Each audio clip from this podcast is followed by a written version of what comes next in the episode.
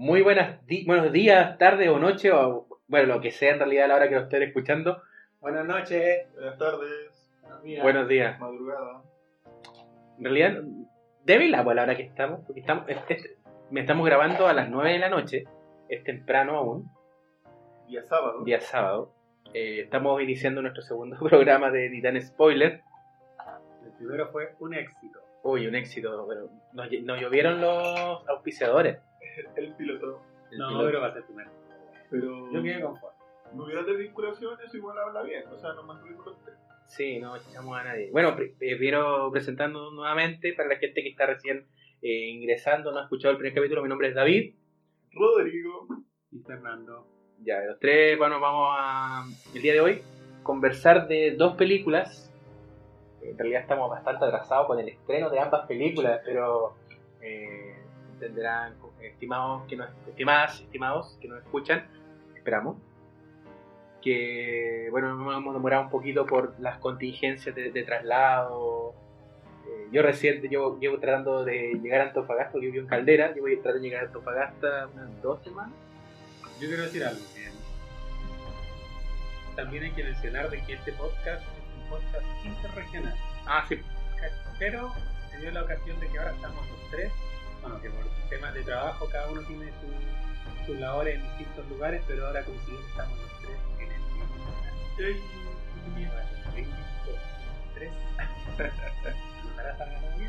Hemos tenido, hemos, nos ha costado, pero va a salir. Es un Sí. podcast a puro esfuerzo. yo quiero hacer una denuncia. ¿Otra más? Otra Sí, no, pero es que las otras no salieron al aire. ¿Y de quién? Sí, yo- no, pero no, no quedaron al aire la denuncia. Yo quiero, yo quiero que esta denuncia quede ahí Plasmada. plasmada contra el señor Steve Jobs. ¿Qué hizo Ah, ahora? con Bill Gates. No, ahora en este momento es con Steve Jobs. Ah, ¿Por qué? Porque cómo diablos se le ocurre que los computadores, los computadores que creó tuvieran solamente dos entradas USB. Horrible. Horrible. No se imaginan la cantidad de problemas que hemos tenido para tratar de conectar los micrófonos. Solamente porque tenían dos entradas. ¿Ya no traen para el disco los computadores? Eh, algunos sí, pues, pero, de- pero está casi en desuso. Por ejemplo, este, el que, con el que estamos grabando ese tiene, tiene para meter para meter discos, pero la gran mayoría de los computadores no nos sale con lector de disco. El Encarta, para poner en carta. Sí, ¿no? yo todavía extraño Encarta.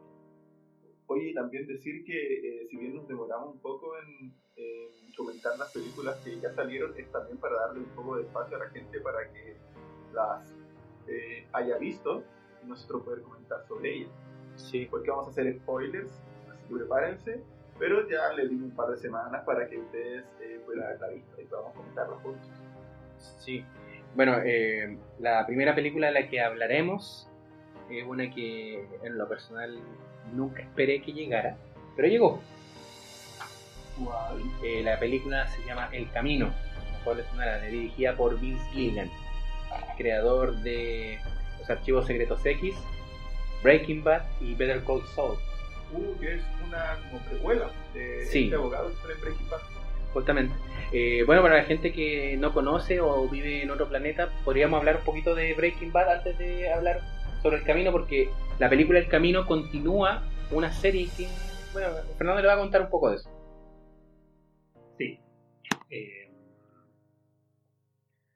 bueno, la verdad es que Breaking Bad, yo la verdad es que la seguí cuando era ya famosa. Y eh, es Breaking Bad como para hacer una antología o un contexto para partir analizándola. Eh, es de un profesor de química que él, la verdad es que le detectan una enfermedad bastante trágica Cáncer al pulmón. cáncer.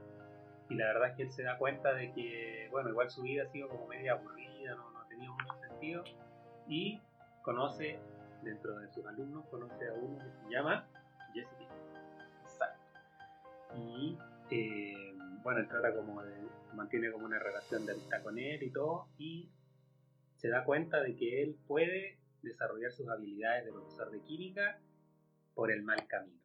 Pero como ahora ya como es enfermo de, como es enfermo terminal, la verdad es que ya todo le da lo mismo y decide dedicarse a cocinar metanfetamina.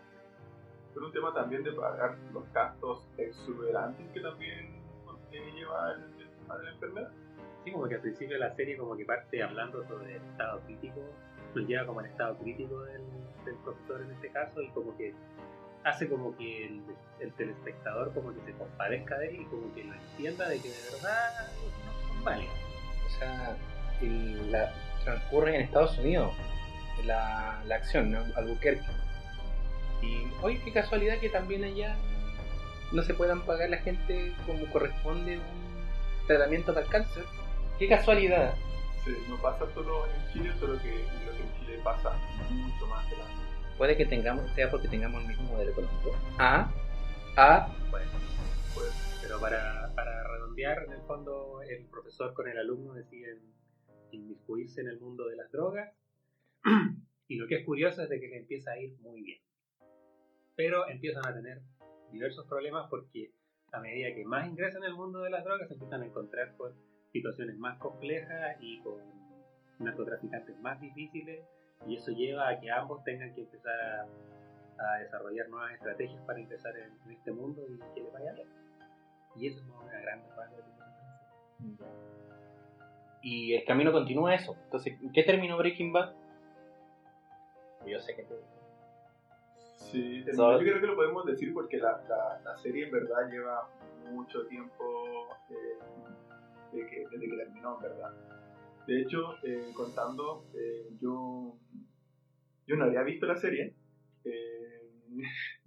Son cinco temporadas, la verdad, es, eh, bien larga. Eh, y para preparar este capítulo eh, me di el trabajo de ver la serie completa eh, y ver la película El Camino.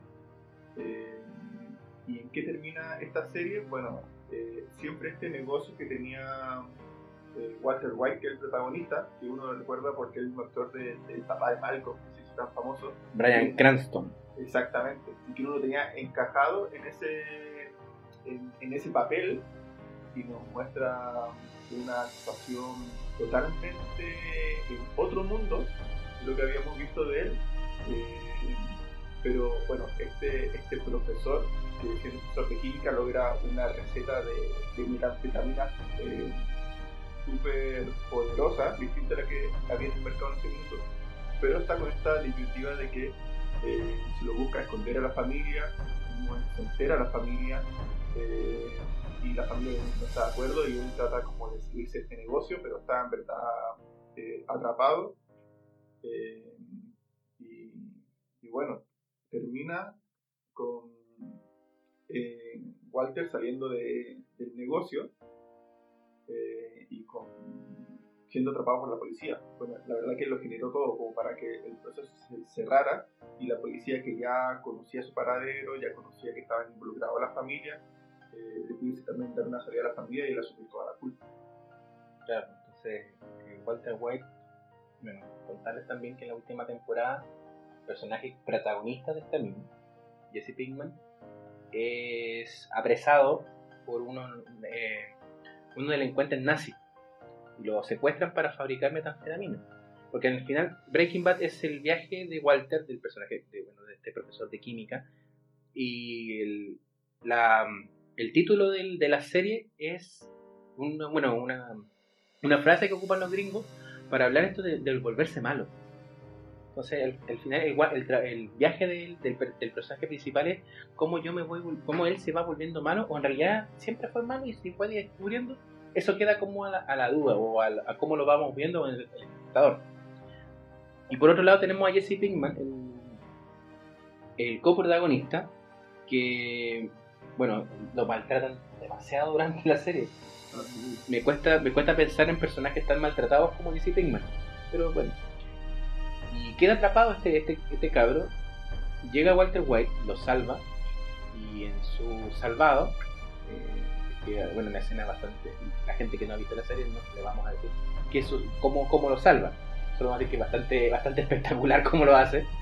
Y Jesse termina, termina retirándose, entre comillas, hermanándose un poco con Walter, con el profesor de química, y se va y queda en la deriva, y de ahí es el par- la, como parte también.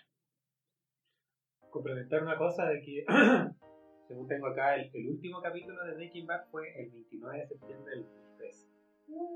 Harto rato. harto rato. Y ya estamos en 2019. Tenemos que 5, 6, 5 años después sacan la película. La pregunta es, para ustedes, ¿fue necesario después de 5 años sacar la película? Para mí era innecesaria, pero la agradezco mucho. Siento que el camino es un... Tien- tiene que ver con otra cosa, distinta a Breaking porque claro, el, el viaje de Jesse en esta película, el, del personaje principal, está más relacionado con el volverse adulto. O sea, imagínate que, la figura de Walter, de, este profesor de química que lo agarra y que lo lleva por, o sea, que, que lo me- sumerge al mundo, al mundo del narcotráfico y lo destruye. Lo destruye, lo transforma como casi una, una jalea de personas. El tipo terminó muy mal. Y queda, en la, queda a la deriva, queda en libertad y saliendo a la libertad no sabe qué, no sabe qué hacer al principio, salvo que tiene que arrancar. Y tiene que ir creando un nuevo, un nuevo camino. Metafóricamente el, el nombre de la película, que también, eh, también a, a su vez es el nombre de un vehículo, Sí, pues, Sí, el camino. Y dentro de la película te hacen bastantes flashbacks con eh, personajes que han sido, fueron claves. Eh, la, por ejemplo, la, la- los colores que utilizaban en Breaking Bad tendían mucho a los colores eh, cálidos. Porque la acción, como se llamaba la mujer, que era una cuestión sofocante, desértica. Y el, el camino no, porque el camino tiene otro- otra, otra paleta de colores. Entonces son más azulados. Tiene que ver un poco con como esto de, que Jesse va soltando. Va soltando y utilizando lo que le, pasa, lo que le pasó durante todo su trayecto de conocer, o sea, de reencontrarse con su profe y los otros personajes. El, por ejemplo, Mike, que es uno de los personajes principales de, la, de Breaking Bad, que reaparece al, al inicio del camino, conversa con, conversa con Jesse y le- eh, Jesse le dice que quiere salirse del mundo de las drogas, del tráfico, e iniciar una vida nueva. Y que todo empezar desde cero. Y él le dice, no, no se puede partir desde cero. La siempre, siempre hay consecuencias, y uno no puede borrar el pasado. Eh, por lo menos a mí lo que me evoca, eh, lo, que me evoca esta, esta, esta película es del hacerse cargo. De hacerse cargo un poco de tu historia y cómo a partir de esa historia te va a ir construyendo un nuevo futuro. ¿Qué, qué, opinan ustedes? Mm, Mira, la verdad es que mm, yo vi la, la serie y la película, bueno, la terminé hace un par de días. eh, y Breaking Bad es una serie basada en Walter White, el protagonista. Eh, la trama, la historia, la evolución, todos los personajes están en función a Walter White. Incluso en muchos se ve una evolución mucho más lenta, yo creo que para destacar la evolución de Walter White, la evolución del personaje. Y de hecho es una serie que, eh, a diferencia de muchas, que parte súper bien y con, la, con las siguientes temporadas se va diluyendo. En el caso de Breaking Bad, eh, ya parte bien, pero la verdad que va agarrando camino, rodaje, y a medida que pasa cada temporada, con cada temporada va mejorando. De hecho, me acuerdo que cuando terminó la cuarta temporada, la penúltima, yo dije con el último capítulo, oye, eh, aquí tiene que terminar la serie. ¿Cierto? O sea, con, con un- una, una temporada más, eh, no, no la he visto, no lo sé, pero me parece súper innecesario. Con el último capítulo de la cuarta serie dije, aquí debe haber terminado la serie. Seguramente eh, lo que viene va a ser un agregado innecesario. Claro, como que hubiera sido un prólogo. así. Pero y- pasó lo mismo, igual la sentí así como que terminó la cuarta temporada, Walter logra derrotar a Gustavo Fring, que era el villano principal, y es como, ya, y terminó esto. Y después aparece la quinta. sí, y de hecho así como dije, así como con cierto escepticismo, viendo los, los personajes que estaban metiendo, dije, mmm, medio forzado, pero en verdad la quinta temporada es buenísima, es buenísima. Eh, quizá el, el error que se cometió en un momento fue que, eh, bueno, cuando termina la serie, se ve que apresan a Walter Y yo al menos quedé con la sensación de que se lo llevaron a la cárcel. Y dije, quizá la película que viene en el camino va a ser una, una especie de, de break, de, de ver cómo Walter está en la cárcel, porque Walter es un personaje súper potente a esa altura eh, había adquirido unos mecanismos de respuesta súper super complejos y súper desafiantes eh, y ya se había ganado eh, una popularidad. Entonces cuando llegara a la cárcel la gente iba a saber quién era Walter White. Entonces obviamente uno puede decir quizá con qué, con qué persona se iba a encontrar adentro. Pero bueno, el director dijo que el personaje en sí, bueno, aquí no vamos a hacer un spoiler, pero el director terminada la serie dijo que Walter murió. Eh, entonces ya no había más camino con Walter White, quedaba hasta ahí. A menos que fuese una precuela, pero ya teníamos... Pero ahora sería fome una precuela porque sabemos que la vida de Walter antes de iniciar la serie era súper fome. Y siendo un personaje súper narciso, yo creo que ese también fue el juego, que, que al ir adquiriendo poder, eso lo fue alimentando, más allá del tema económico el tema de sentir el poder fue alimentando su, su, personalidad narcisa. Eh, y lo otro es que, eh, con respecto al camino, es que eh, Walter ya aparece muy poco en el camino, o sea, un par de flashbacks, de, hecho aparece en, los créditos como de los penúltimo, antepenúltimo personas, actores citados, y se relaciona todo con Jesse Pinkman para mí en verdad eh, me quedé un poquito con gusto a poco. Es como, siento que fue un regalo para la gente que sigue Breaking Bad, en el sentido que cuando termina una serie, sobre todo cuando es muy buena, uno, uno se queda con el duelo de, de la serie. Eh, y entonces se, se, claro, se agradecen estas pildoritas como para saber en verdad que son, sobre todo en el caso de Jesse pero, pero la verdad que en el caso del camino eh, siento yo que no el camino no entrega información nada. Eh, la verdad que. Yo tengo una, pregunta para. Lo que pasa es que, bueno, además, eh, David ya vio el festival. Como tres veces. Sí, muchas veces es la fanático de la serie. Súper bien. Amo esa serie. ¿eh? Es muy buena. Bueno, es que vale, muy buena. Sí, vale, la pena ver. Vale la pena ver, es una serie recomendable. Sí, no hablamos del premio porque ganó una montonera de premios. Yo vi Breaking Bad hace mucho tiempo. No, no, no terminé de ver cuando correspondió y pero yo siento que como que los fanáticos necesitaban algo más de Breaking Bad, como, que el duelo era fue como muy extenso, como que pasaban los años y la gente seguía pidiendo más de Breaking Bad. claro, el director les dio el Better Call Saul, que es muy buena. Va en la cuarta temporada, creo que dice que termina en la serie. Termina ahora. Yo no la he visto, pero eh, lo que le quería preguntar a Rodrigo es que Claro, en el caso, por ejemplo, en el caso mío, quizás también en el de David, estamos como con más ansias de ver el camino por una cosa de echarle de menos a Breaking Bad. Pero tú que viste la serie, como que te pegaste una maratón y viste toda la serie, y después inmediatamente viste el camino, encuentras tú de que era necesario o de verdad complementa algo, entrega algo más el camino a Breaking Bad tan memoria? Yo creo que, como digo, que en verdad fue una pildorita para la gente que extrañaba en verdad ver un capítulo de Breaking Bad, porque el camino, más que una película, es un capítulo de, Breaking Bad. Eh, como cuando estas series, estas trilogías terminan y le dan como un tiempito para ver en qué, en qué terminó. Eso se trata el camino, porque cuando termina Breaking Bad, eh, uno sabe que quedó libre Jesse, Jesse Pickman, eh, y se iba a ir, se iba a buscar su camino.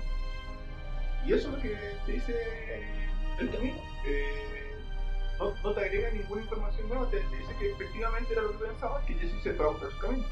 Nada, más que eso. Eh, eh, no se encuentra con personajes nuevos potentes, no hay conflictos mayores, es una trama como bien, bien simplecita. O sea, me gustó mucho Breaking Bad y, y también agradezco esa trilogía del camino, pero, pero también me sorprendió que que, a ver, hay precuelas o, películas que se generan eh, en base a una serie o una serie de películas eh, que son directores que trabajan sobre el trabajo de otros directores. Pero en este caso, en el camino, se repite el director. él hace un trabajo nuevo sobre el trabajo que ya hizo.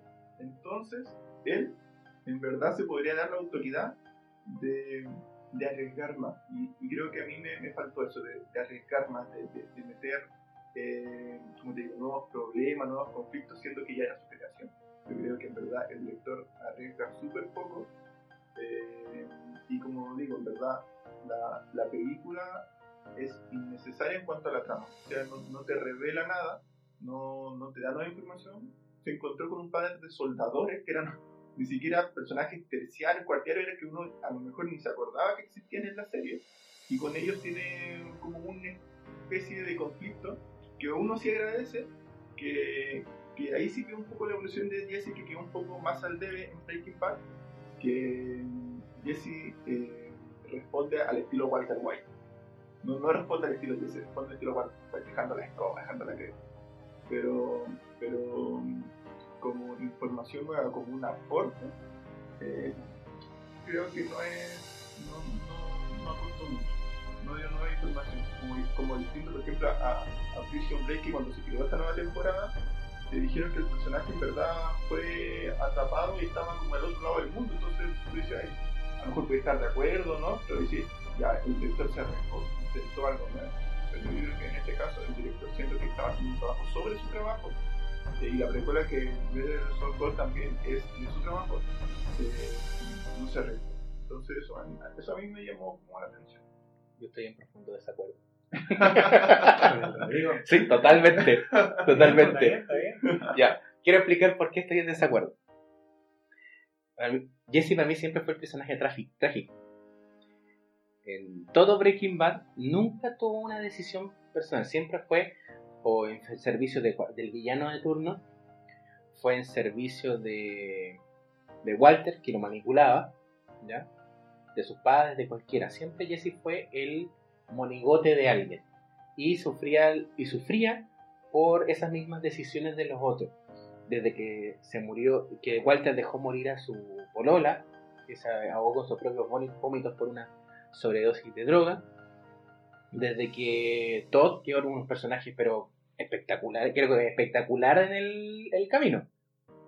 Pese a que, claro, no, no invirtieron en esconderle la guata porque estaba, porque claro, pasó, como pasó mucho tiempo, el actor que Jesse Plimons, que es un, actor espectacular, eh, engordó mucho.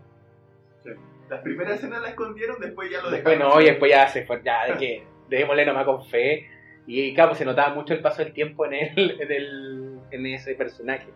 Era poco creíble que haya sido una, un flashback la aparición de este personaje, que también muere al final de Breaking Bad. Ya. Eh, entonces siempre Jesse sufrió, sufrió por otros. Nunca vimos eh, qué, qué, podía hacer Jesse Porque al final, claro, la relación que establecía Jesse con Walter es una relación paterna, de un padre que, claro, él termina siendo un mentor y Jesse termina buscando, todo, porque toda su vida también sufre las consecuencias de otros, siempre buscó agradar a otros. Era un personaje muy perfeccionista, pero no tenía, no, no tenía eh, no sentía autoeficacia sobre su quehacer. en, una de la, en una de las partes de, Breaking Bad habla está en rehabilitación después de la muerte de su, de su novia, que era Jane, que también tiene un flashback en, la, en la película. Y él habla sobre la vez que se sintió mejor, se sintió más... Eh, que realmente valía. Y era cuando construyó una cajita. Una cajita para guardar cosas. Y era una cajita de madera y él confeccionó la cajita, la lijaba hasta que fuera lo más perfecta posible. Y de hecho cuando él estuvo preso, él fantaseaba con esa, con esa cajita perfecta, que era cuando se sintió mejor y se sintió realmente libre. Y ahora que ya tenemos una libertad explícita con el final, cuando ya lo rescatan y él eh, huye, empezamos a... Ya, por lo menos el, temor que teníamos muchos de los fans era Jesse va a volver a seguir sufriendo porque en realidad, pese que era un, había matado gente, tenía, lo construyeron con muchos matices. Como que, que entendieras que todo lo que le pasó en realidad estaba más relacionado con otro y sus decisiones, claro, no, tenía, no tuvo las herramientas nunca para tomar una buena decisión. Todo el tiempo que estuvo preso a lo mejor fue esta, el, este castigo, comillas, el reencontrarse quizás, y salir a la libertad y tratar de empezar a forjarse su propio futuro. Eh, si bien es cierto, y tomando el espíritu, de, el espíritu y, lo, que, lo que hizo Breaking Bad, yo no sentí necesario algo rimbombante, porque en realidad esto no es, no, el futuro Jesse no necesitaba cosas rimbombantes, porque si no hubiera operado, y ahí, ahí, está lo más profundo de, la, de, lo, de, lo distinto que creo que, pienso con respecto a Rodrigo, porque este tipo, esta historia no necesitaba grandes villanos. De hecho, tú veías a los, los villanos de esta película son unos tipos que soldaban, soldadores. Y de hecho, Jesse le tenía mucha bronca a uno de ellos porque fue el que generó el sistema con el cual lo apresaron. Entonces, y tú los veías y eran villanos de. O sea, quizás hubieran sido una amenaza para los protagonistas en la primera o segunda temporada de Breaking. La primera no, no en la segunda. La primera temporada sido unos antagonistas. Bueno, pero ya había pasado mucho agua con él. Tú sabías que te lo iba a se lo iba a despachar. Y más encima se lo despacha en una escena western. Y no cualquier western, western crepuscular, o sea, eh, hacia el fin. De hecho te, dan, hasta una escena de tiroteo. Y la escena es hermosa, o sea, y tú cacháis desde el principio porque Vince Gilligan tiene esta cuestión de poner, es como muy metódico en cómo construye y cómo pone piezas. Pone una pieza acá, entonces en, plaza que Jesse llega a buscar dinero a la casa, a, la, fábrica que tienen esto, una soldaduría. Los tipos que están ahí, que son, aparte de soldadores, son mafiosos, llegan unas prostitutas. Entonces, claro, tienen relaciones con las prostitutas. Jesse llegó desde antes de ellos, espera pacientemente que terminen, que se vayan las prostitutas entra a la casa y tú ves que tiene un revólver escondido y que los otros, los antagonistas se dan cuenta que tiene ese revólver. Pero no se dan cuenta Y él se bate a duelo, dispara, les gana y los deja ahí pagando. Se los iba a despachar rápido. Eran un paso más para lo que él ya tenía planificado. Hay otra escena que, que se da en el inicio, vuelve al pueblo y se encuentra con, sus amigos, que son los amigos los amigos fumones que, que tiene, que son buenos para, consumir. Son simpáticos amigos. Son, divertidos, son dos. Y son cabros así como súper piola. Y uno de ellos le dice, yo te admiro. Claro, pues a lo mejor lo admira por la carrera de Lampa. Pero para Jesse esa admiración tiene un sentido mucho más profundo. Mucho más profundo y hasta vergonzoso y se le nota en la cara porque cuando él no entiende por qué este amigo lo ayuda de la forma en que lo ayuda. No deja ya de mi auto. Ya de mi auto porque yo te admiro. Te he sufrido mucho, te merecí todo esto. Te merecí un mejor futuro. ¿Mm? Y tengo una pregunta para Maya, de que, bueno, para David, de que mm, tú dices de que Gilligan pone muy bien las piezas en distintos lados. Sí pero se le criticó mucho a él porque dicen de que Breaking eh, perdón, de que el camino fue hecha muy a la rápida. ¿Y cómo se ve eso? Se ven cosas de que, eh, por ejemplo, los actores, en este caso, como dices tú, el Jesse Pinkman o el, actor que está con Jesse Plimons. Todo. Todo, todo el personaje. Claro.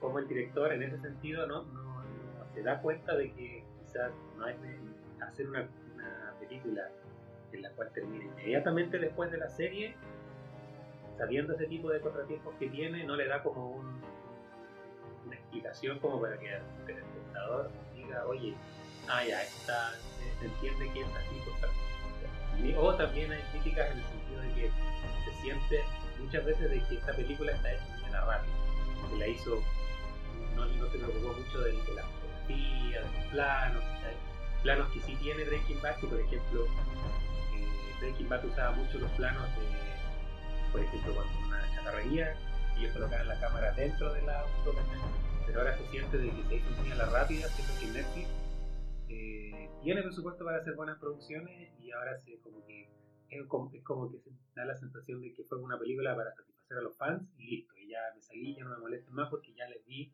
su última película de Bad. Yo quiero hacer una denuncia. Y creo que eso tiene que ver cómo han cambiado los, los espectadores. Y también en el mismo modelo Netflix.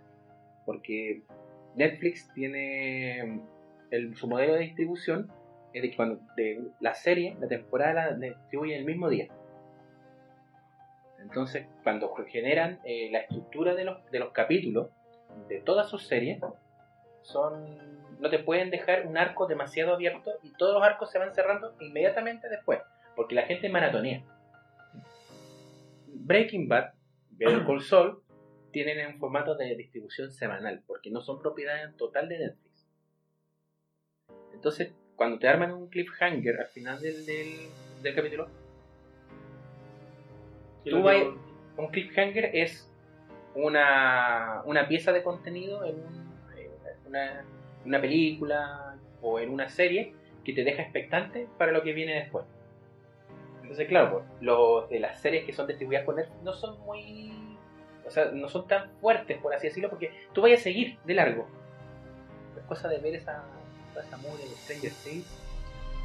Y bueno, tú no quedas enganchado con él.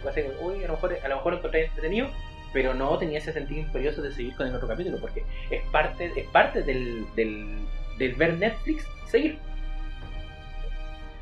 Y lo otro es Marvel. Marvel ha tendido, y bueno, el cine en general, lleva la tendencia de la sobreexplicación. Entonces te explican absolutamente todo. Y el cine, como todo arte, debe eh, estimular al espectador de ese arte y darle algún sentido. O sea, claro, a lo mejor tú, uno lo podría ver y de hecho, bueno, yo concuerdo con que a lo mejor no vimos los planos espectaculares.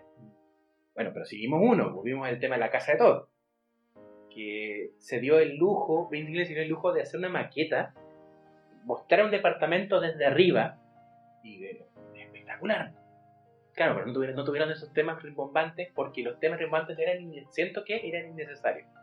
Y preocuparse por el, el aspecto de, en realidad tampoco lo veo tan relevante porque lo que hizo Gilligan es darnos más contexto y más profundidad en los personajes. Voy a tomar a Todd.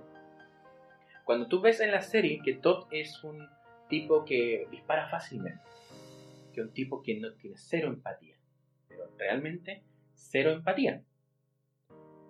Eh, lo pones en el camino y en el camino ves otra lista de que no solamente es un tipo que tiene cero empatía, el tipo no entiende dónde está parado, no entiende por qué Jesse, estamos con spoiler hace rato, no entiende por qué Jesse agarra una pistola y lo apunta. No entiende por qué Jesse queda tan mal. Por qué Jesse queda tan mal cuando ve el cadáver de la, de la nana de, de Todd. No lo entiende. El tipo está en otra.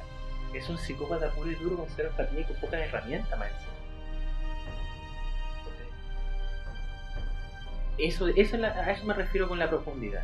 El tipo, eh, no sé, pues se deshicieron de un cuerpo, del cuerpo de esta nana, eh, para contextualizar.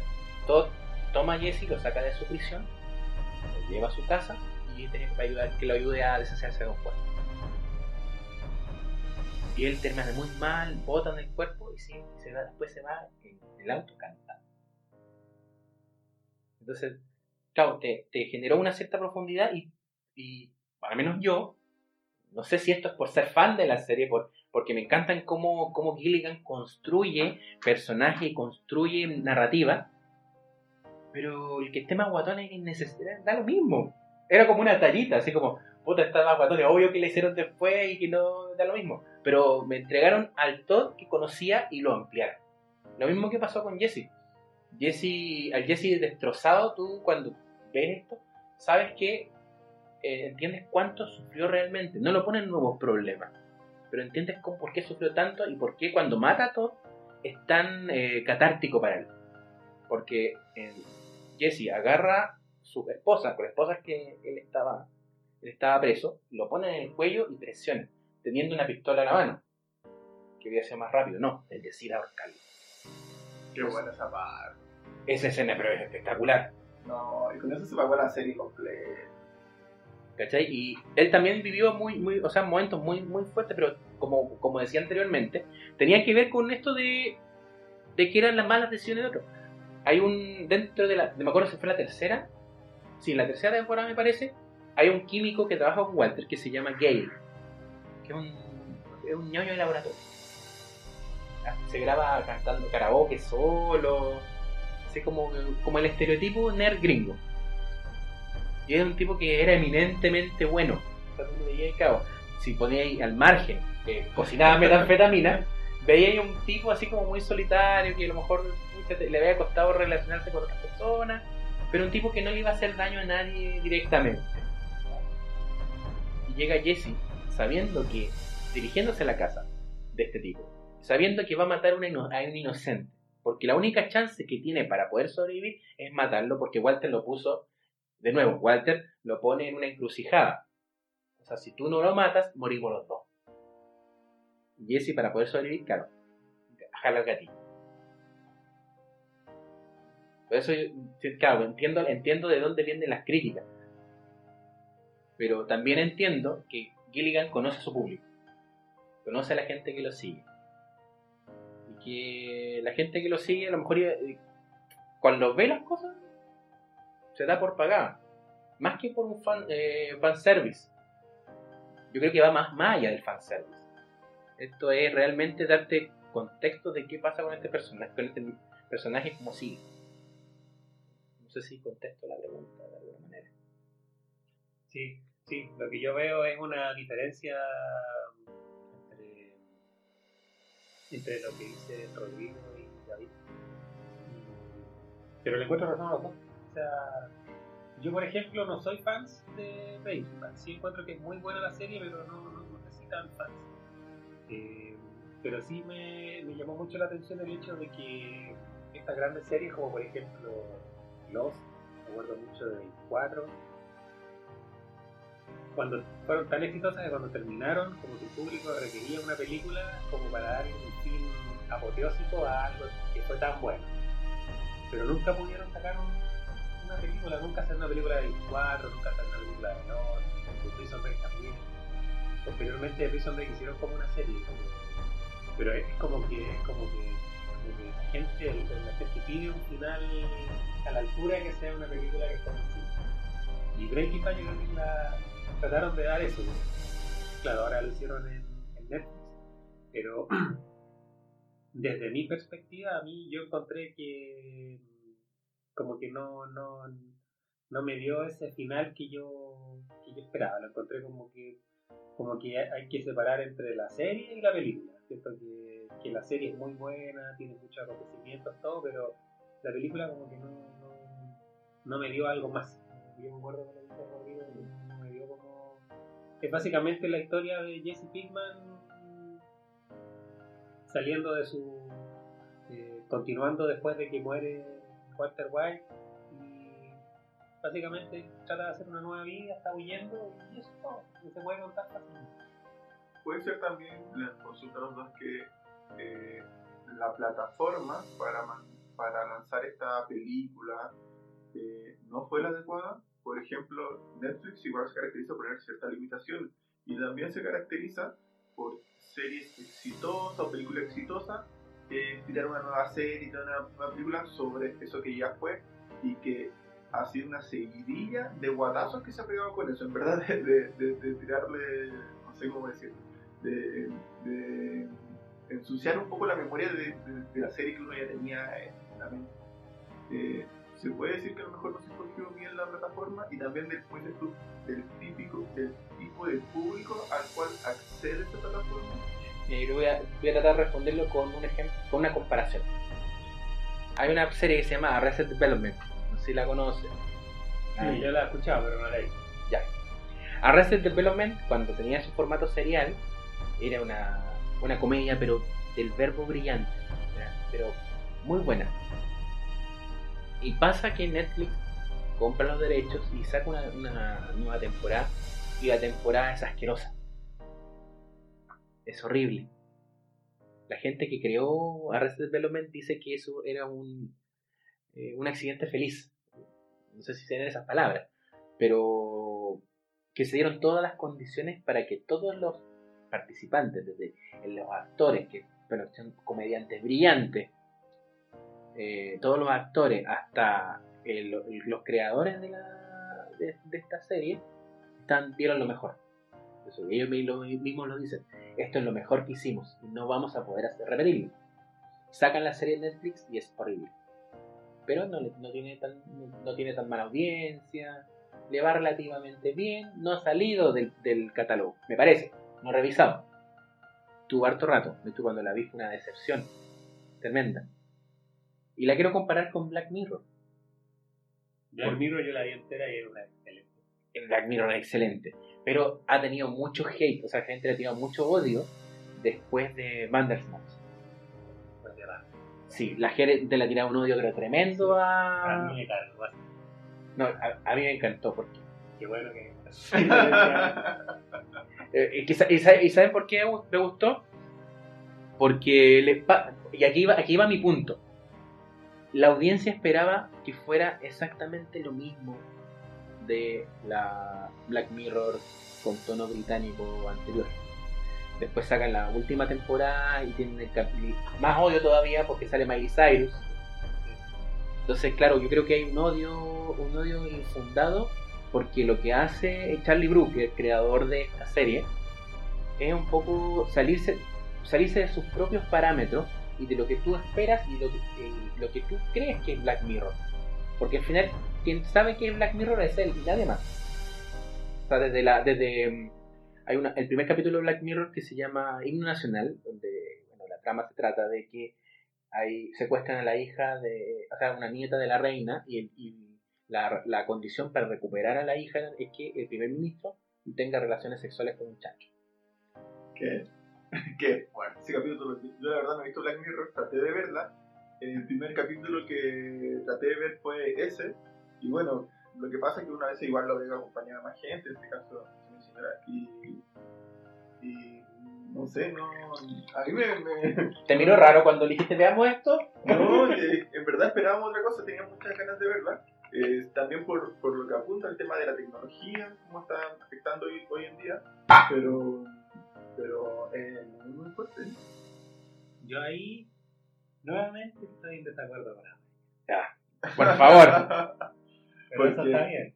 Porque yo siento que si a mí me están vendiendo Black Mirror como una serie pura, como una serie como una serie que, que, que te deja en shock, que te hace pensar, que, que no te deja indiferente, no me gusta que después inmediatamente le hagan un matiz y la dejen como una serie cómica. Siento que la última temporada fue cómica, eh, la encontré muy simple, trajeron a Miley Cyrus y el final sale Miley Cyrus cantando con, con cierto estilo Jonas Brothers. Oh, Siento que no me están dando lo que... Yo sé que yo entiendo el punto de Miley que dice que el director es quien creó Black Mirror y, él sabe lo que es Black Mirror, pero cuando te hacen un, un cambio tan brusco de un lado a otro, siento que ahí... No tú, el, da. el- el capítulo de Miley Cyrus no lo encontráis feliz. No es feliz, pero, pero siento que fue muy a la, un muy a la ligera. Siento que no tuvo una. No fue, no tiene. Siento que hay problemas de guion. Como que él, siento que él se, se fue como. Trató de darle como. Yo entiendo lo que tú dices, que como que trata de, darle como un giro distinto, pero siento que se fue para un área que no debería. Yo lo encuentro lo más Black Mirror del mundo. Porque es como toma una serie de, Disney y darle, ponele un brote psicótico. y Te sale ese capítulo. Lo mismo, a ver, Sa- eh, San Junipero. San Junipero es, una, es un capítulo feliz o un capítulo triste.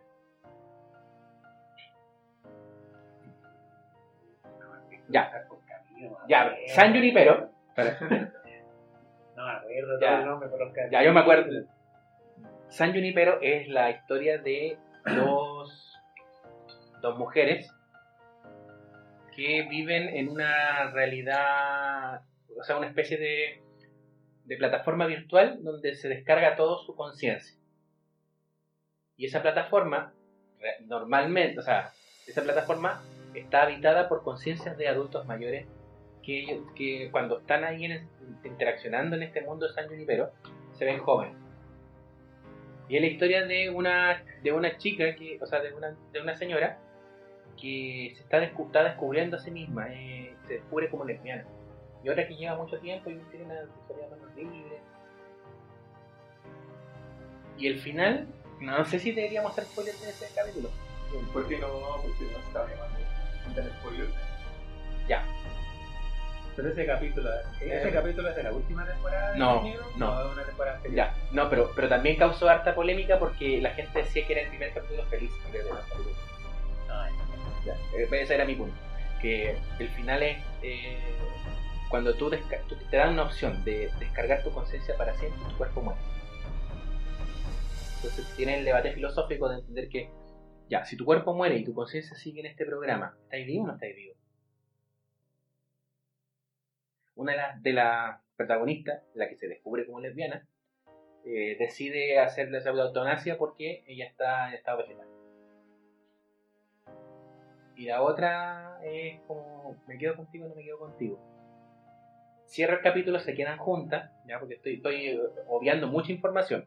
Ojo con eso. Se quedan juntas, pero el plano después es de la computadora, tintineando. Eso, con eso termina. Entonces, ¿realmente hay vida después de él? ¿Qué pasa con la conciencia? Entonces, lo que le está lo que le pasó al camino como desde la audiencia y lo mismo yo creo que relativamente lo mismo que le pasó a Black Mirror cuando saltó después de Bandersnatch que en realidad es una o sea es, es revivir estos libros de Guíame tu, tu aventura. Es o aprovechar el formato de una manera distinta totalmente. O sea, me acuerdo que la primera vez que vi, vi ese capítulo estuve pero metí mucho rato sacando todos los finales que podía hacer. Además lo sentí como un videojuego. Yo la verdad que ahí te encuentro la razón, pero eh, lo que sí siento es de que Black Mirror es una serie que está, sigue, continúa, está, está en producción, pero Breaking Bad es algo que ya terminó.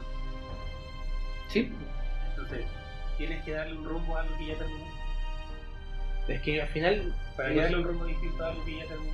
es que no el, el final de Breaking Bad es- está y es perfecto se acabó esto es solamente una pinturita más no yo no creo que altere en ninguna ca- en ninguna medida Breaking Bad o, o sea como mirando para atrás en ningún, en ningún caso mi duda, así como es con la pregunta de ya.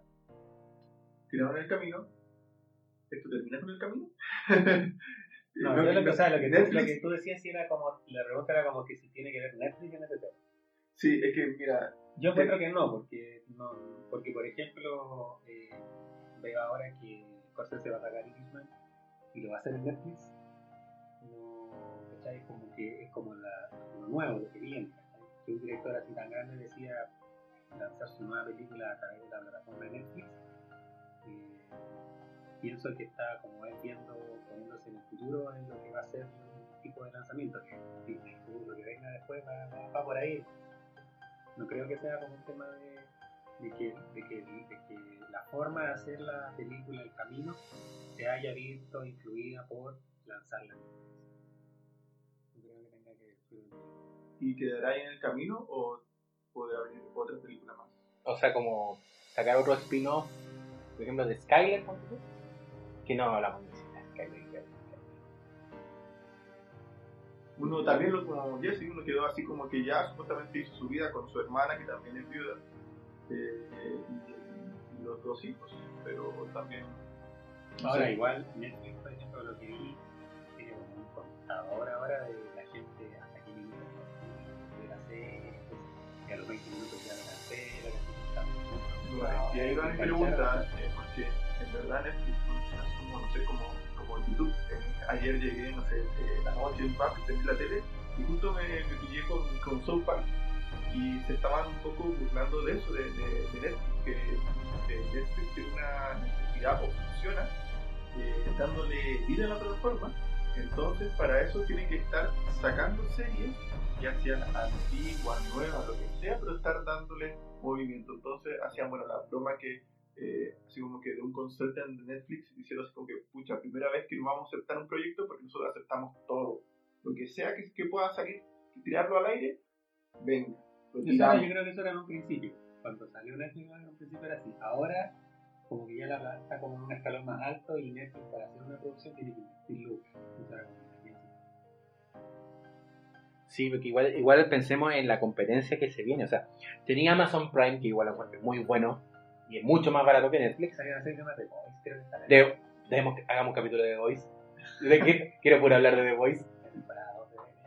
Por lo menos son dos temporadas. No, no, no es voice, no es voice de voz, voice de mí, de los, los cabros. Ya está, Cabro. parece que ya está grabado. Cabro, no prendió. Eso, esa, esa es. La segunda temporada parece que ya está grabada. Oh, qué buena. Ya me dando Sí. tarea de nuevo. Sí, pero ya, pues, entonces hay Good Omens, también otra muy serie muy buena de Amazon Prime. Está la película de, eh, de Gudañino, la Suspiria, la nueva Suspiria, también está en esa plataforma. Que hay que pegarle un- una ojeada a esa película. Ya, Tenemos Amazon Prime, que de verdad yo siento que viene con fuerza. Tenemos por otro lado eh, Disney Plus, que ahí ya ahí tiene todo el, el público secuestrado de Marvel. ¿entiendes? Para la nueva fase tienes que ver todas las series de Netflix, o sea, de Disney. Ya no salió Mandalorian. está- claro, tenéis No, todo. y seguramente van a tener que hablar porque si algo. Yo bajé el capítulo, ¿Bajaste eso? ilegal. Eso no se hace. Menos aún, que todavía no sabemos si se va a promulgar o no el TPP-11. Te van a tener preso. ¿Qué estáis pensando?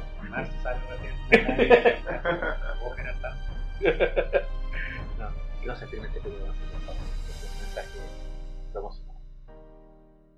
Oye, y. ¿y en qué estábamos? Ah, ya, pues, eh, las plataformas. Estamos hablando de las plataformas. Entonces tenemos, tenemos varias plataformas. Netflix tiene mucha competencia el día de hoy.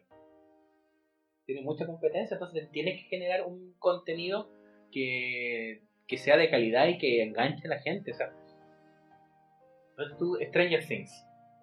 La gente le engancha, pero el contenido ya está Sí, yo igual sentí que la tercera temporada como que no llegó nada nuevo. Nada nuevo. Y de hecho, la primera, la primera tú ya veías que la cuestión era como. O sea, tomáis el, el, el esquema de los Goonies y hacía una película, o sea, una serie. Bueno, ya tenía la primera temporada. eh, un choreo también ahí, ahí a todo a Stephen King completo. Y ya las otras dos temporadas ya, ya me, me dio vergüenza. A mí me dio rabia el primer capítulo de la tercera temporada de Stranger Things. Es que yo no enganché, lo vi, no enganché, como no me dieron ganas de ver Dije, no, esta cuestión es los usurpadores de cuerpo. Chao con esta polla. Chao. No, Chao. no. No, Sí, a mí me gusta mucho, en verdad. Siento que fue. Eh, siento que era. que como inmediatista. eh, fue súper lento, no, no, De hecho, creo que la. Ya siento que el tema de los 80 como que están forzando demasiado. Sí, ropa, ya la mucho. Y los 80, y los 80 que vi en, la- en las series nuevas, Bueno, ahora lo que O sea, no eran los 80, le- le- convengamos eso. es que vamos a hablar de, también de otra película que también está ambientada en esa. Ah, claro. Y que al director también lo buscaron porque tenía una trayectoria de películas ambientadas en esa época. ¿Cuál ¿Qué? sería? No sé, ¿Cuál sería? ¿quién lo dice? El, el bromas. El Joker. Sí, eh, el Joker, el, de- dirigida por Todd Phillips, que Todd Phillips venía de... ¿Cuál es la última película antes del Joker? Ahí preguntemos a nuestro, nuestro productor. Tiene esa que se llama Hanover, Ya, sí, pero la 3 ya no sé hasta cuándo. Llegó hasta, hasta la 3. No, hasta la 3, pero son. No sé. No me gustó la 3. Como que ya. De nuevo, lo mismo que hiciste recién, así como que demasiado lo mismo. Lo que sí a mí me gustó la 1. La 1 es muy buena, muy chistosa. O sea, cumple el, el que la objetivo. 1 era una película original. Sí, la me uno pareció es original. La 2 creo que ya. Es lo mismo. Sí, y la 3 ya era absolutamente innecesaria. Es como, no sé, como la de los, la película de los gallos que van a saltar un, que eran en el casino donde sale sale Ah, la gran estafa. la gran estafa, igual siento que ya la tercera. Igual es buena, pero ya otra estafa más. como que- Sí. como que heist, eh, el género del heist no... Como que está como... Como que no lo he visto mucho, o sea... Está, eh, Ant-Man también es otro heist, pero como que... Y por ahí, Baby Driver. concuerdo con lo que dice Amaya de Black Mirror, como que quizá el director dijo, ya, voy a hacer una nueva temporada, que no va a ser más oscura, a lo mejor que va a dar lo que quizás por ahí. Pero vamos a hablar de Joker, ¿no? ¿Y el Sí, Joker? pues, ya. ¿De qué se trata? Mm, Yo no sé, que no, ni siquiera conozco el personaje. En el capítulo anterior igual hablamos del Joker, ¿no? Pero hablamos uno, poquito. Igual tengo. Rodrigo dijo que era, que era una... Claro, Espectacular. de Joaquín, del juego. Del juego, también conocido como Cómodo. Sí, espectacular. No sé si Y- ustedes saben, pero estaba viendo por ahí de que trabajar con Niro, pero es súper complicado. Con Joaquín también. Pero- Este gallo- Pero mi chica. ¿Quién dice mi chica? De la mierda, dile, dile, como, corresponde. Ah,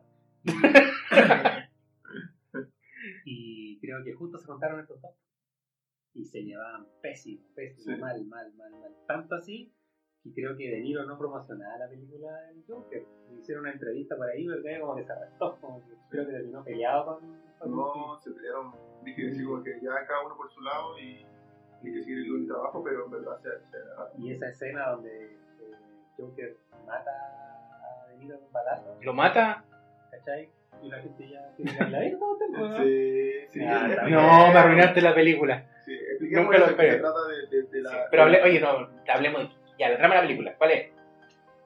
El gallo se convierte en un Joker, pues. Ya, pero es es más que eso la película. Sí, pero. Ya. A lo que yo voy es que cuando, cuando le, mata a De Niro, esa escena salió tan buena porque los dos como que actuaron de forma mal. Entonces, ahí uno se da cuenta como lo profesionales y cómo logran llevar ese tipo de cosas la. Sí, yo estuve también eh, pensando un poco y bueno, eh, el tema de Joaquín Phoenix, la actuación, porque en verdad me gustó mucho. Eh, y eh, se dice que hoy día, como para postular a mejor actor en los Oscars, eh, tiene que haber, aparte de una buena actuación, un cambio físico eh, fuerte, notorio. Y así ha sido el último ganadores del Oscar eh, atrás. Eh, y uno pensaría que a lo mejor Joaquín Phoenix lo hizo con esa intención, Eso fue lo que le dieron a DiCaprio, ¿no? Cuando DiCaprio no ganaba el Oscar, no ganaba, y le decían de que le faltaba eso, le faltaba drástico. que se exigiera físicamente, así como que, que fuese negligente con el cuerpo. Que uno lo ve en el Joker, porque en verdad, eh, aparte de tener como una mente enferma, demuestra tener como un cuerpo enfermo. Eh, pero uno ahí en verdad ve el compromiso de Joaquín Phoenix, porque eh, Joaquín Phoenix, como nombraste recién, es un actor eh, bien particular, bien complicado, pero también bien particular es alguien que en verdad no está pen- pendiente de los premios y los Oscars que muchos actores y directores en verdad trabajan y hacen producciones que uno dice tienen mucho contenido, pero en verdad lo hacen en función de recibir un premio como, como el Oscar, que obviamente le genera una distribución y le genera más auspiciadores. En el caso de Joaquín Phoenix, ¿Cómo se te ocurre? Bohemian Rhapsody. ¿Cómo se te ocurre? Bohemian Rhapsody, Rami Malek. en el caso de Joaquín No Phoenix, se merecía el Oscar. Ah, Eh, ha, ha dicho eh, abiertamente que a él le carga el Oscar, le carga las premiaciones, le carga pasar por esa situación que le pasó, por ejemplo, con la película Johnny donde estuvo postulando mejor actor, le carga eso, en verdad. E incluso si es que ahora eh, lo, sé, lo, promocionan lo nominan como mejor actor, es muy probable que él no asista, porque en verdad está en desacuerdo con las premiaciones. Entonces uno ve que ese trabajo, en fondo, en verdad hizo por un compromiso actoral. De hecho, también salió eh, a la luz que, mm, bueno, hablemos que las escenas de grabación de los actores, eh, si bien son súper bien pagados, eh, son extensas, son desgastantes. Tienen que repetir y repetir la misma escena, en verdad es bien complejo.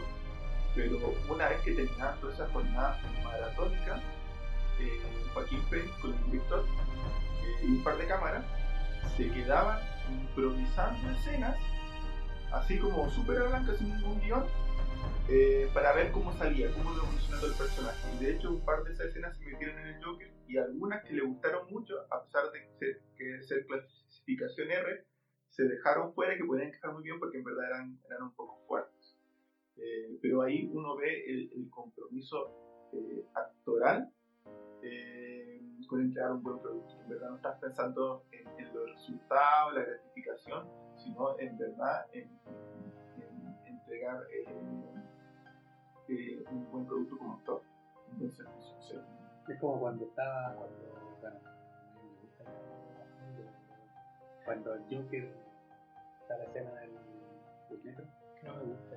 sí, Dale escena con fe, con optimismo, con todo. Cuando asesina a los tipos en el metro y Sí. después se esconde en un baño sí, y ahí baila. Esa esa escena es la que decís tú que no sabían cómo, cómo, cómo culminar esa escena, de qué forma, y Joaquín Phoenix se pega, se pega un baile de. Ahí Esa es escena es hermosa. Esa escena es buena, pero esa escena nació de acuerdo a, a una oportunidad que le dio el director al actor para que él, su personaje pudiera desenvolverse de eso. Y él terminó así, quedaron todos felices como que esta es la mejor la.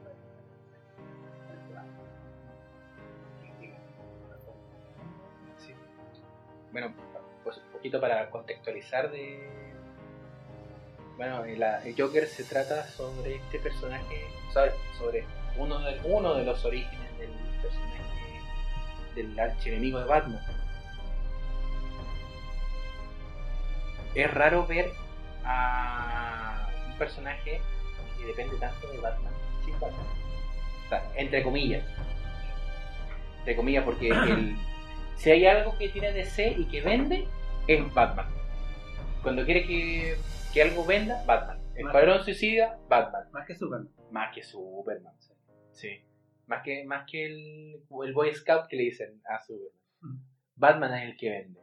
Y Batman, creo que por las razones equivocadas, vende tanto. Porque en verdad Batman es un personaje despreciable. Es tremendamente facho. Eh, él es, tremen- sí, es muy facho, muy, muy facho Batman. Cree que eliminando la pobreza, o sea, eliminando a los delincuentes se elimina todo y eh, tortura pobre. No vamos a entrar tanto en Batman.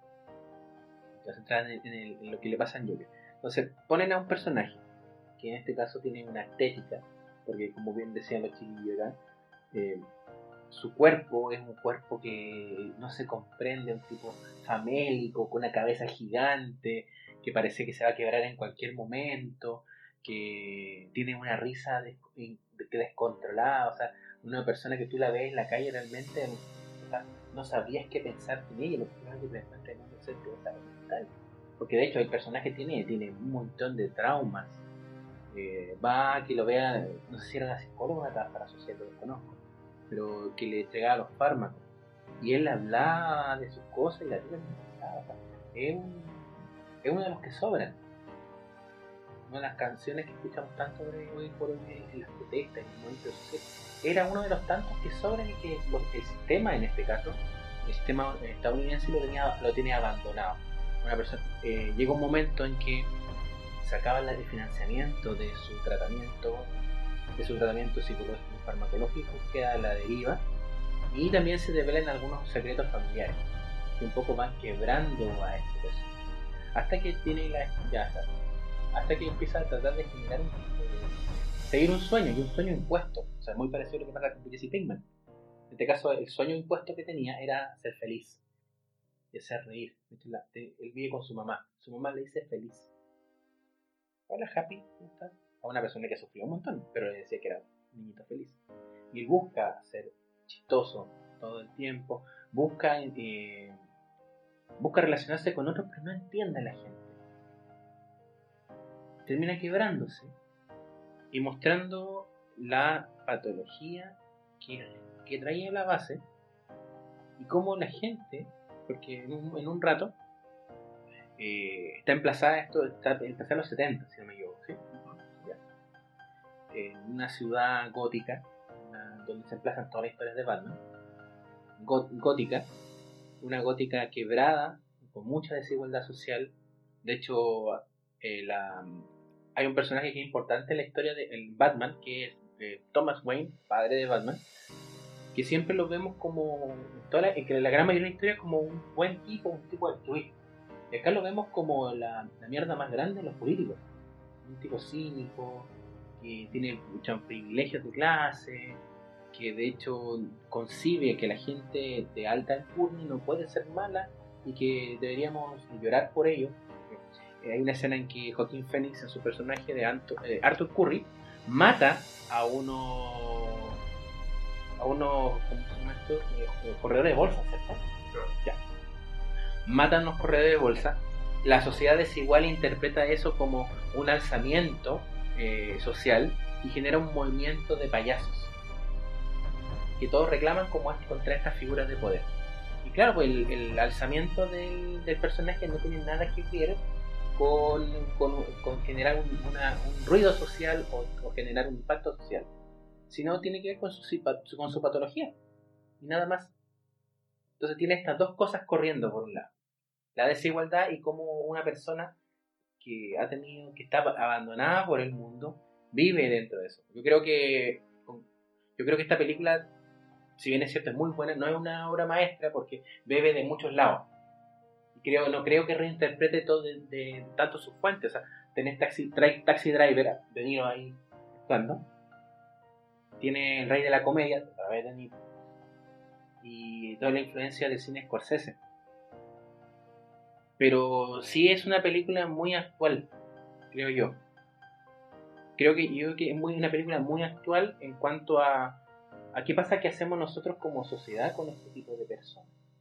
¿Cómo los integramos o no los integramos? ¿Qué piensan ustedes? Mira, bueno, primero eh, relacionado y esta como película que dices tú, que en verdad es raro que sea el antagonista de, de Batman y no aparece Batman, solo Batman como niño, de 10 años, y apareció por un par de líneas simplemente, eh, pero El niño va a comprar. Sí. horrible. El papá también. El niño más. No, no pero, pero mantuvieron la cuestión de las perlas, que es icónica. Que estaba viendo el zorro. El zorro, vale. Pero dale, Todo, todo, ahí va. la máscara del zorro. Yo creo que es súper congruente con los distintos movimientos sociales, súper actuales, con los movimientos sociales que están quedando el- hoy en día. Eh, pero también creo que es congruente con la experiencia que tuvimos de, de Heath Ledger. En verdad, eh, yo creo que eh, esta película también nace de, de esa experiencia que tuvimos.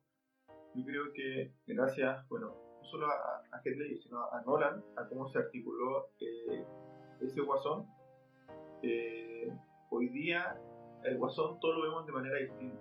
Ya no lo vemos como, como tú dices, como el, el archienemigo de Batman, eh, el que Batman tiene que derrotar, sino que al contrario, la gente hoy día empatiza, sensibiliza y se identifica con el Joker, con el Guasón, justamente porque se ha vuelto, como, si, como dices tú, a lo mejor no voluntariamente, pero casi como un ícono de protesta.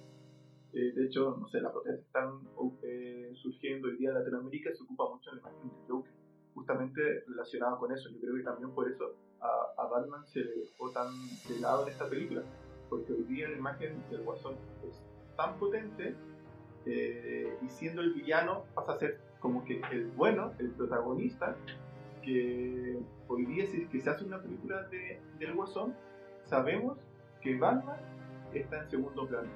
Yo creo que también fue una de las decepciones que generó el Guasón de Jared Leto, que el Guasón tuvo una participación tan pequeña que no era lo que la gente estaba esperando. Porque hoy día cuando se habla del Guasón uno espera algo grande, algo que un Guasón que está adherido a la gente, a pesar que no lo está haciendo voluntariamente, pero un Guasón que, que, no sé, que está revolviendo esta sociedad entera, está como buscando.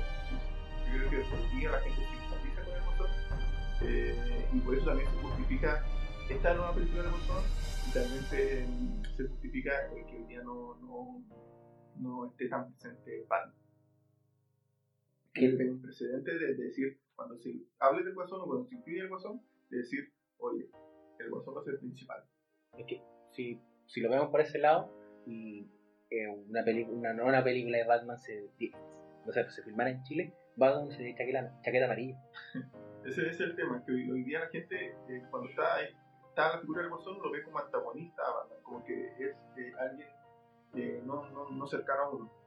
Es que, sea, por ejemplo, el, guasón de Heath Ledger lo veo, es muy distinto. Yo creo que alguien eh, no, no, se, no se entendería mucho que el guasón sea un héroe o, porque uno puede empatizar más con el, con el guasón de Ledger. Yo creo que con el de con el de Joaquín Phoenix puede que sí.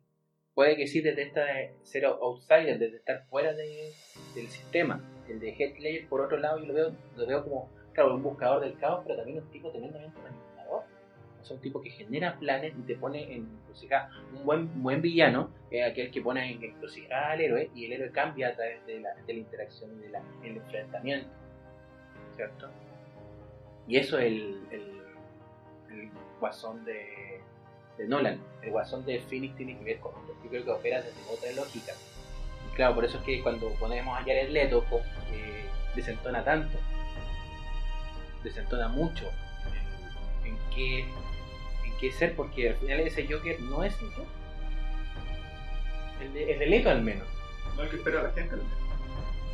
Es que, claro, sí, tienes razón, no, no es el que espera a la gente pero también un poco traiciona el, lo, que o sea, lo que contiene el personaje. El personaje tiene primero un origen, que origen difuso, de hecho es un origen múltiple. Hay un cómic que se llama La broma asesina. Me parece que la broma asesina sale. Bueno, la, gente ahí nos podría decir si estoy equivocado, pero voy a contar uno de los tantos orígenes que es muy parecido al que lo que vemos en la película, que es un comediante frustrado, fracasado, que tiene un pésimo día y se transforma en el payaso del que Y este personaje que nosotros vemos enfrentado a esta sociedad que realmente abandonado, le de la pega, lo maltratan, se termina quebrando y mostrando su, mostrándose realmente como es.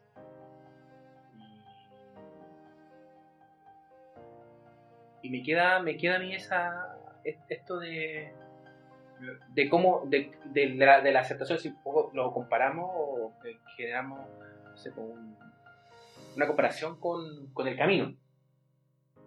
Porque en el camino tienes eh, el viaje hacia la libertad, hacia la redención, por así decirlo. Y lo otro tienes el, abraza, el abraza, abrazar la locura y abrazarte como que no eres parte de sistema, no quieres ser parte de ese De hecho, al final de la película, el eh, Arthur Curry, ya preso, eso lo, como a contar los chiquillos, mata al, personaje de, de, Niro y está hablando con una psicóloga, psiquiatra, y, él se empieza a reír. Que no entendería ese asunto, como que no está y que nunca lo va a hacer, por mucho que la gente lo vitoree. La gente no entiende mucho no entiende. Es muy difícil si vemos la, si vemos los orígenes de la violencia, entendemos realmente por qué la gente está violenta. Podemos saber porque a lo mejor tiene algún grado de daño. De hecho, con todo, con todo el revuelto que tenemos el día de hoy, habla de, de descontento, de que, claro, nos sentimos dañados. Pero hay otros que están mucho más dañados. Imagínense vivir eso todos los días en su vida. Yo creo que claro, como dice David, el tema de que, claro, Joker va donde la, la niña, la terapeuta, la psicóloga, no sé y ella le comenta de que ya no hay más fondos para atenderlo, apunta a un tema de que no es prioridad para que este tipo gente no, es prioridad para ellos, entonces al momento de, que tienen que reducir costos, lo primero que hacen es dejar a esa gente de lado y preocuparse de otras es una película que tiene una crítica social bien importante y, y tiene un trasfondo. Y eso fue lo que a mí me gustó de la película, de que no es tan superficial. Siento que quizás por ahí tampoco quiero criticar porque como se ha hecho mucha crítica a Leto, muchos memes de Leto, se han reído mucho de Leto. Pero Otra razón con justa razón. Sí, igual no es un mal actor, o sea, el tipo viene de ganarse un Oscar por la película. Es buenísimo actor. Sí, es buena. Es capaz de, de ponerse en el piso como el papel de sexual, ¿cachai? Esa película de, la, de las drogas, de los enfermos de SIDA, de los criminales. Una muy buena película, que es tremendamente eh, Dallas Buyers Club. Que se ganó el Oscar y también ganó mejor actor, mejor actor secundario. Leto no creo que sea un mal actor Solo que yo siento que quizás cuando le hicieron hacer el Joker, y quiso dar un tono quizás muy más mainstream, como de moda, y una, una, un look, un atuendo de tatuaje que era absolutamente necesario. Siento que el, que el Joker de Phoenix quiso darle como un matiz distinto, ¿cachai? Más psicológica, más profunda, explicar de qué se trata el personaje. Y esa, y esa crítica social yo ahí concuerdo con, con lo que dice Dani. De hecho, creo que el, el- la interacción del Joker, del Joker de Leto con Harley Quinn opera mucho desde esto de no entender el arquetipo. Porque Harley Quinn nace como un personaje para visibilizar dinámicas de violencia. No es un personaje alegre, pese a que se pasa riendo, pese que es muy cómico, no es algo alegre. Es una. representa a la mujer maltratada, la mujer humillada, la mujer que no, no, sabe cómo salir de, y que siente que se merece el maltrato. Pero eh, después tuvimos este, esta relación del Joker Leleto con la Harley Quinn. Y la gente desde la, desde la cultura pop tomó la figura de Harley Quinn como mujer emancipada, que nunca fue una mujer emancipada, una mujer, como una mujer fuerte, nunca fue un personaje fuerte. Entonces, claro, pues se hizo como desde la estética de que yo soy diferente y se validó ese ser diferente, pero en realidad el meollo del asunto del personaje es que ella todavía no, nunca se le emanciparon, al menos en ese momento, en como lo que mostraron, y que, de- y que traicionó mucho el espíritu de el espíritu de era eh, fue creada por una por azares del destino para poder mostrar eso. Ahí tienen muy buenas hay muy buenas historias sobre todo en la eh, bueno cuando tengan tiempo métanse a YouTube y busquen historias de, de Quinn y es tremendamente potente. Eh, es tremendamente potente eso. Y es como una, una mujer se reconstruye después de de, de una relación violenta. Y siento que ahora pasa lo mismo con, con la nueva película de Batman, que está el actor de Crepúsculo, sí y la gente como que trata de, le gustó tanto la actuación de Led de, de Phoenix, que como que quiere incluirlo dentro de la película del, del nuevo Batman de, del actor de Crepúsculo, y siento que como que no coinciden, como No que van coinciden. en ondas distintas, como que no... Yo sé que yo le tengo harta fe a esa película por, por el elenco, porque el elenco es como de película independiente. O sea, eh, cuando yo veía al, al tipo que hizo el vampiro de Crepúsculo, siempre- igual me causaba rechazo, pero el loco se ha dedicado al cine indie, igual que la, la actriz que trabajaba con él en Crepúsculo, que es una actriz, pero tremendamente excelente. O sea, Crepúsculo es tan pésimo porque tiene, tiene malos directores. Pero la actriz es buena. Él dijo que no, cuando le, ofreci- le ofrecieron Crepúsculo, en verdad no sabía en qué se estaba metiendo y pensó que era una, una película más, más dark, con más contenido y como que ya en, la- en, en el rodaje se dio cuenta en verdad qué tipo de película era Crepúsculo. Yo no le creo mucho, pero sí comparto con, con, con el David de que eh, yo lo he visto igual en otras actuaciones y todo lo ha hecho bien, así que igual estoy algo expectante de cómo Claro, tienen al a Paul Dano, el niño símbolo de la del independiente, película independiente, que es un tipo que o sea, si quieren ver, si quieren ver una película eh, más o menos mainstream de Paul Dano, Object. Claro, tiene, tiene mejores películas, tiene muchas mejores películas, pero es como de, de lo- dentro de lo más conocido que lo pueden encontrar. Está el Petróleo Sangriento, ¿sí? Está el Petróleo Sangriento.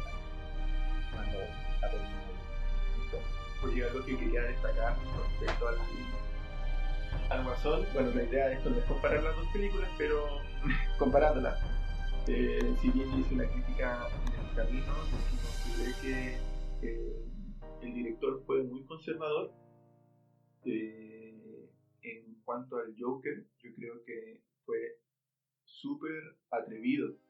Eh, el Joker, no sé, uno se acostumbra que, que las películas estén, no sé, basadas en un determinado cómic y, y respeten esa línea.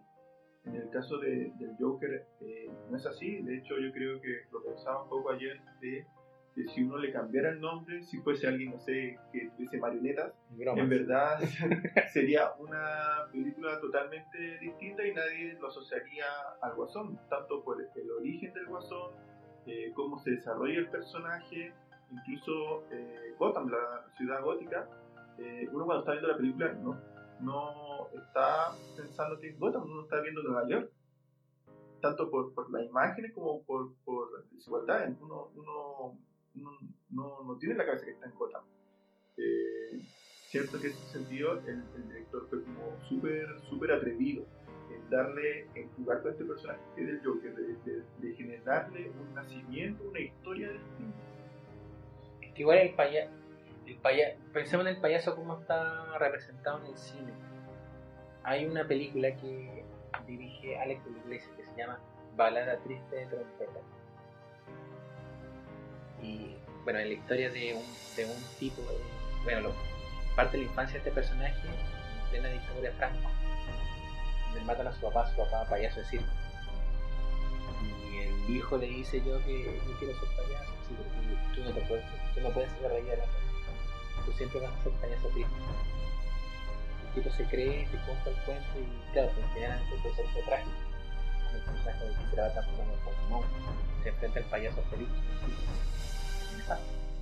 Entonces, eh, sin ir más lejos, el, los payasos que llaman la atención tienen que ir con esta dualidad de mostrarse de una manera, de mostrarse felices, de mostrar alegría, pero por otro lado se comen con dentro. El, el Payachi, por ejemplo, eh, esa ópera sí, eh, muestra esa dualidad.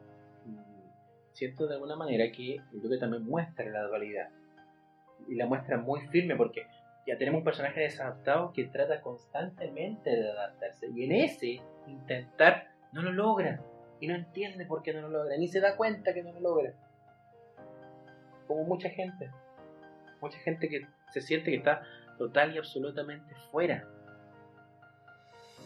Entonces, me, me, me, me, llama un poco a, cuestionarme el qué hacemos nosotros con los outsiders o si nosotros somos si nos sentimos outsiders dentro de la, de la sociedad en la que en la que jugamos porque porque claro si si buscamos películas que hablen de lo mismo vuelvo de nuevo al tema taxi, taxi driver o sea, taxi driver tiene a este a este tipo que lo único que quiere es matar a alguien que se entrena para matar a alguien y después termina glorificado y la sociedad lo glorifica. ¿Cachai? Entonces, ¿qué realmente participar de una sociedad? Pues igual fue, fue como raro de este tema de, de eso que hablaba un poco Fernando, del, del tema del, guasón de Jared Leto, cómo coincide un poco, bueno, una de las grandes obras de Jared Leto fue eh, Requiem por Abril, Requiem por un sueño, donde la mamá de, de, de Jared Leto, de esta señora que recibe un llamado de un canal, que está todo el, el tiempo pendiente de que la vuelvan a llamar y que vaya a este programa, parecido un poco a lo que le pasa al Joker, de que tiene esta gran alegría porque lo van a invitar a este programa donde está Robert De Niro. Eh, igual se dice que, que no se sabe si fue coincidencia, fue con cierta intencionalidad. Igual es, es, complejo. Se dice que también Jared Leto no, no estaba muy de acuerdo que hiciera esta película. Sí, pues ya el Leto de hecho hizo, hizo pataleta. Bueno, lo que se estila, no sé, como en Lo que pasa es que ahora, claro, en la nueva película de los. de los.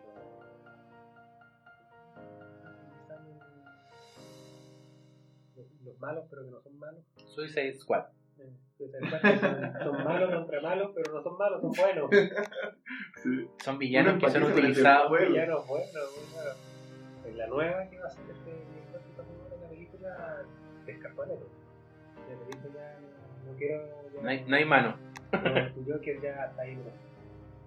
Entonces, por eso que él dice, no sé, en realidad no sé. Pataletas para ahí. eh, Ya no descartaron. Muy buena película. Sí. Yo creo que la, yo creo que la, la discusión es mejor que la película. Porque, y, y sin quitarle mérito. Sin quitarle mérito a que, claro, es una película muy, muy actual. en- en como- o sea, ni siquiera solamente en Latinoamérica. O sea, todo el modelo. Que es crítica como del modelo que- en el cual vivimos. Y otra el, el, el, el soundtrack también, eh, para mi gusto no destaca mucho, pero sí creo que encaja muy bien con, con la dinámica de, de la película. Sí. Sí, eh, a mí me gustó un poquito más el soundtrack y creo que sí, tiene toda la razón. Encaja, encaja perfecto con la con la película y todo lo que quería Todd Phillips, ¿cierto? Sí. Ya, Todd Phillips, lo que quería Todd Phillips eh, mostrar. Me preocupa, sí, de que pues, caiga de nuevo, caiga en esto de querer hacer una segunda película. Yo no creo que sea necesario hacer una segunda película. De hecho, creo incluso que arruinaría todo lo que ya se hizo. ¿Ustedes qué opinan de eso? De, de que, que tenga continuación. No sé si, fue- fue porque bueno, hablemos que el principal, o sea, el personaje más fuerte es Joaquín Phoenix, no sé si él va a estar muy dispuesto. Yo no le conozco películas que haya hecho como en seguidilla. Eh, no sé si lo ha hecho, pero dudo que, que se prestaría a eso.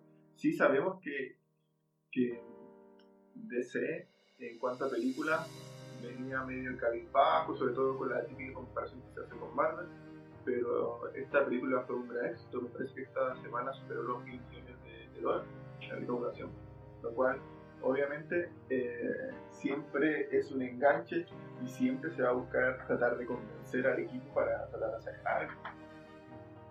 Seguir la forma. Yo creo que no va a haber.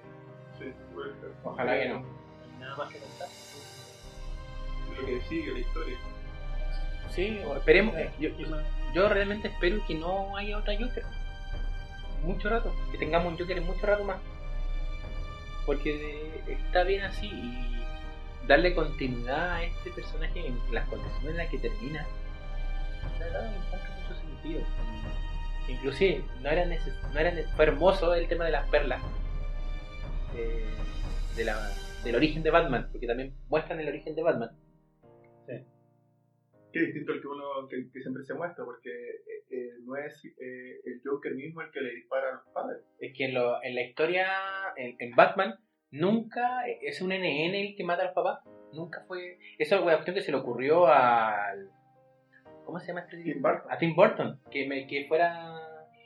Que la némesis de Batman fuera el que lo creó. Es una cuestión que se le, se le ocurrió a él. Pero en los cómics no es así. En los cómics es un tipo, un NN. Y por eso es que Batman tiene tanto resentimiento con el AMPA. En verdad, eh, yo creo que eso es como dices tú, que lo que habláis también de la, de la situación eh, sociológica que se da, eh, es, un, es una ciudad enferma donde salen personas enfermas que son villanos enfermos y son héroes enfermos. Eso era. Claro, o sea, pensemos en lo, en lo enfermo que debemos estar como sociedad para glorificar a Batman. Y eso es un personaje bacán. O sea, es, es muy, muy, muy entretenido la historia, pero que son o sea, personas, pero, pero, pero- están una institución, como por ejemplo en el caso de Chile, que uno dice eh, nuestras instituciones defensoras en verdad son instituciones como bien enfermas, que funcionan como bastante, de manera bastante cuestionable. sí, pues, o sea, imagínate, Batman, glorificamos a Batman como el héroe, pero oye, y Gótica eh, muestra un- la corrupción, la corrupción crea este personaje que se enfrenta a los que sufren del, sistema, no a aquellos que lo generan. Porque lo- ningún héroe, eh, a menos desde la línea más conocida nuestra, eh, se enfrenta al status quo. con un poder súper, eh, no sé, teniendo unos días, eh, la cantidad de redes que tiene, eh, el poder no lo suelta. Claro, Bruno Díaz es tan interesante como es tanto o más interesante que el mismo Batman. Porque teniendo todos los recursos del mundo, porque el tipo es multimillonario, su visión en la vida era pegarle a los, a los- rateros pobres. Esa es su razón de ser. Estoy pudiendo hacer cualquier otra cosa, pudiendo salvar realmente al, al mundo, no lo hace. Porque su misión ponerse el traje de murciélago y salir en la noche a descargar su radio. Recuerdo en el colegio, eh, un profesor que tenemos, nos queríamos nosotros, en una clase llegó con una máscara de Batman, porque, eh, comiquero. Y nos preguntó, eh, y la, la clase era, ¿Batman está loco o no está loco? Y de eso se trató, era en la clase de filosofía, creo que fue el tercero. ¿Sí? Tercero medio. porque estamos eh, en tercero medio, bueno, no sé si los planes y programas serían lo serían iguales al día de hoy, pero en ese entonces, hace una cantidad de años, en tercero se hablaba sobre algunos de procesos psicológicos básicos.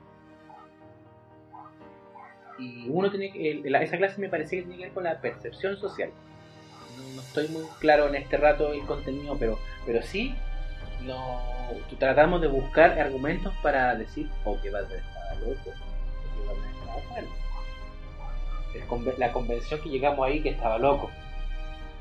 Yo creo que va por ahí eh, la, percepción de, de lo que es sano, de lo que es normal, que es súper subjetiva.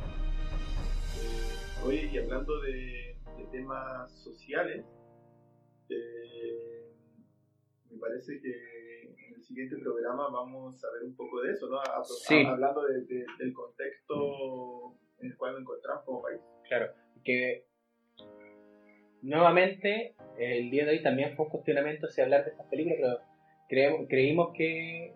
Creemos, creímos, ¿cómo se dice? Creemos. Estamos como el chavo. ¿Cómo, he dicho? ¿Cómo, se, ¿Cómo es? ¿Cómo se dice? Creemos, ¿Y yo qué dije? creímos, ¿Y cómo es? Eh, bueno, creemos. O creímos. Yo le digo, prefiero decirle creímos, suena mejor. más chileno. Sí, sí, más chileno. Ya no.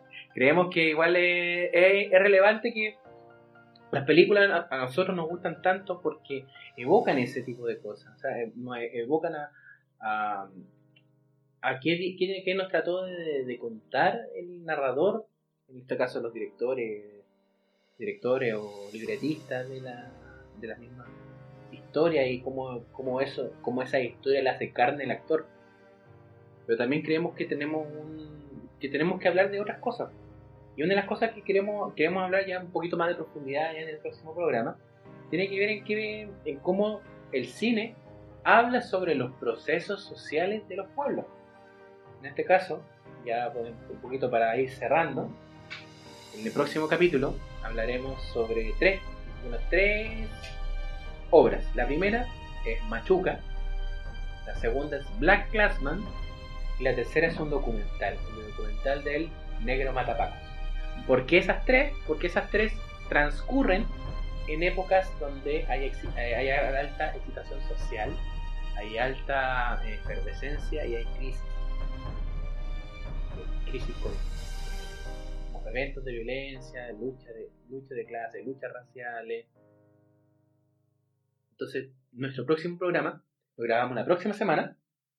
Ya vamos a tratar de sacar eh, programas más seguidos. La idea es que bueno, ahí podamos eh, conversar un poquito sobre eh, un poco de lo que está pasando hoy día, en verdad, pero desde lo, desde lo nuestro, que es el tema de, del cine, la serie. Así que desde ya lo estamos dejando invitados eh, a escuchar el siguiente programa. Sí. Eh, palabra de cierre. Palabra al cierre, yo. Cortito. Eh, me gustó mucho el análisis que hicimos hoy día de las películas. Siento que hay un tema para largo hablar del tema del Joker y su interpretación Y sus distintas. Claro, su actualización con la sociedad. Eh, también para, cortito para finalizar, esta semana vi Es la mejor película del mundo, ¿no? Me pareció muy mala película, muy pobre. Nuevamente Will Smith decepciona. Vi también Midsommar. Ah, dime dónde la vi. Bien, ¿no? Vi Midsommar. No. Midsommar es eh, el, el director de Hereditary, sacó su nueva película de terror que se llama Midsommar, que tiene la característica de que de partida ocurre en Alegría, hay flores y es sobre una secta. Si te gustó eh, Hereditary, Midsommar te va a gustar. Mira, propongo algo. Y Ya, y el próximo, el próximo programa, la próxima semana ya está un poco cocinado en los temas. La siguiente podríamos hacer un programa doble sobre Midsommar y sobre Parásito. Esa, no- esa la, la tengo ahí para descargar, pero no la. Eh, de Bong Joon-ho, si no me Sí, equivoco. eh, Coreana. ¿Tinca?